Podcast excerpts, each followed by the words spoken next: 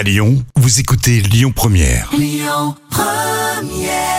Quand Boulevard Désert chante, Jérémy Frérot n'est pas loin, la scène française, sur Lyon Première. Alors les petits plats, eh oui, Les petits plats de Camille. Eh bien une recette corse pour aujourd'hui. Mardi Camille, la confiture de melon. On va éplucher les melons très très près de la peau. Ensuite, peser la pulpe coupée en dés, laver le citron et le couper en fines lamelles avec la peau. Dans une grande marmite, nous allons ajouter les dés de melon, le sucre, le citron et l'épice choisie. Puis vous allez faire cuire à gros bouillon pendant 20 minutes. Baissez le feu de manière à ce que les dés de melon deviennent complètement translucides, en- c'est-à-dire entre 35 et 40 minutes. Vous n'oubliez pas de tourner la confiture de temps en temps quand même pour pas que ça fige.